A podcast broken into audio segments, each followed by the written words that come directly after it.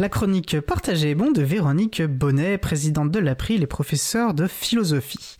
Le thème de sa chronique du jour, logiciel libre et ouverture sociale. Une séquence préenregistrée par mon collègue Frédéric Couchet. Je vous laisse donc en sa compagnie et celle de Véronique. On se retrouve dans 9 minutes, toujours sur Radio Cause Commune, la voix des possibles. C'est la chronique Partagée bon de Véronique Bonnet, professeure de philosophie et présidente de l'April. Bonsoir Véronique. Bonsoir Fred. Alors le thème de la chronique du jour, c'est logiciel libre et ouverture sociale. Absolument. La question que je me pose, c'est si l'autonomie de l'utilisateur que permet le logiciel libre est propice à l'ouverture sociale ou à l'inclusivité. Alors on peut le formuler autrement. En quoi les quatre libertés du logiciel libre, exécuter, étudier, copier, améliorer, distribuer des copies modifiées ou non, vont-elles dans le sens d'une sociabilité qui serait élargie, qui serait forte? Parce qu'en effet, quand on utilise ce qu'un programmeur ou un groupe de programmeurs a réalisé et a mis à disposition des autres, on est comme dans une manifestation d'un respect, euh, d'un hommage au travail d'un être humain. Exécuter un logiciel que quelqu'un a construit est quelque chose de réjouissant. C'est disposer d'un outil que quelqu'un a jugé bon de rendre accessible, disponible. Et lorsque cet outil est donc sous licence libre, il est adaptable, ajustable, et alors on peut devenir soi-même un chaînon de transmission, d'amélioration et de distribution. Alors ce que l'on nomme parfois en anglais empowerment, qu'on traduit par une capacitation, et ceci est un acquis euh, qui est très fort, qui fait grandir, euh, qui élève à ce que Kant appelait la communauté des sujets. En effet, le logiciel libre fait barrage à ce que l'on nomme la chasse gardée, une forme de rigidité sociale, ou encore ce qu'on nomme l'entre-soi. Le libriste refuse la société à deux vitesses. Ou encore, un accès aux services, aux informations, qui serait réservé à quelques-uns. Par l'approche philosophique, qui est la mienne, je voudrais alors proposer trois repères. Le premier, Michel Foucault. Ce philosophe, jusqu'à sa mort en 1984, s'est interrogé sur l'accès de tous ou de quelques-uns au savoir, au savoir-faire, aux outils du savoir. De deux choses l'une, ou bien cet accès est la chasse gardée de quelques-uns, ou bien on essaie de l'étendre, de le rendre accessible à tous. Ou bien le savoir est la chasse gardée du pouvoir, ou bien le savoir est un contre-pouvoir.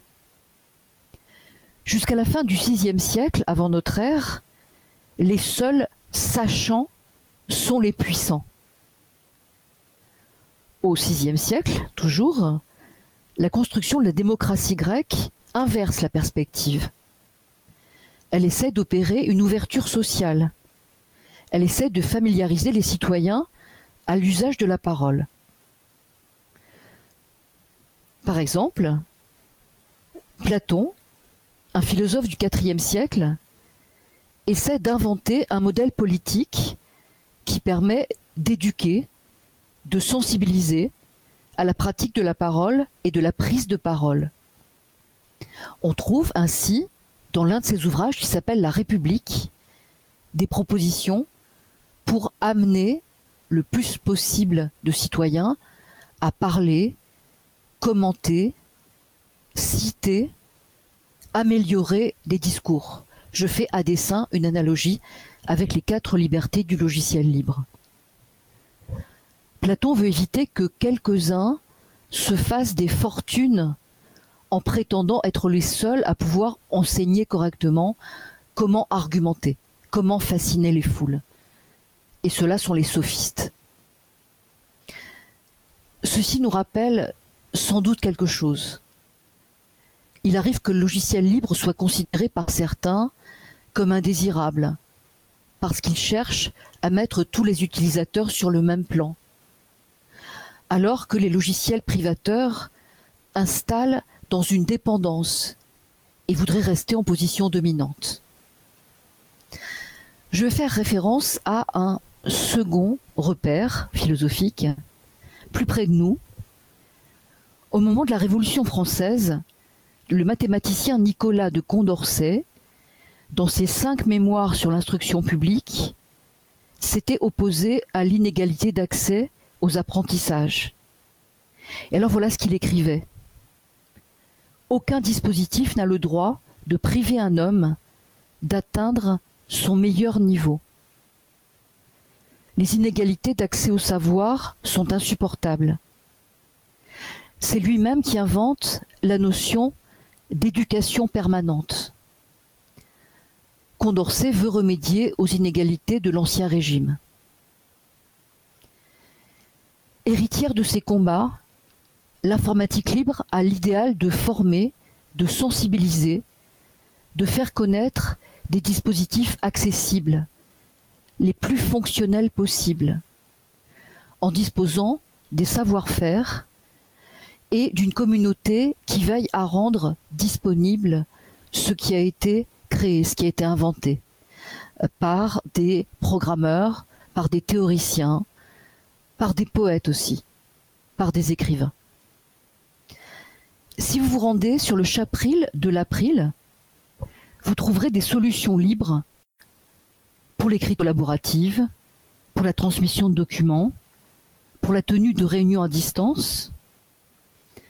Chacun, où qu'il se trouve, peut rendre le service à ses amis, ses collègues, ses parents, ses enfants, de leur suggérer des outils libres, accessibles, fonctionnels, respectueux de l'autonomie et de la confidentialité. C'est un cadeau. Ça active les interactions, la collaboration, ça fluidifie la société et la rend plus douce. Et véritablement, ce chapril de l'April, je pense que tu en seras d'accord Fred, gagne à être connu.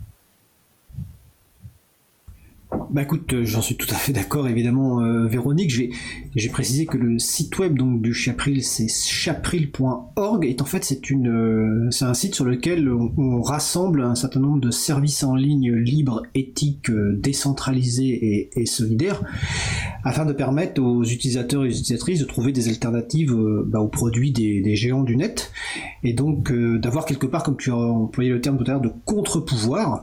Donc il y a actuellement, je crois, de mémoire 13 services, on peut créer un sondage, on peut rédiger collaborativement, on peut s'échanger des messages de façon instantanée. Et, euh, et, plus largement, nous on fait partie donc d'un collectif hein, qui s'appelle le collectif Chaton avec un S, c'est le collectif des hébergeurs alternatifs, transparents, ouverts, neutres et solidaires. Donc le site c'est chaton avec un S.org.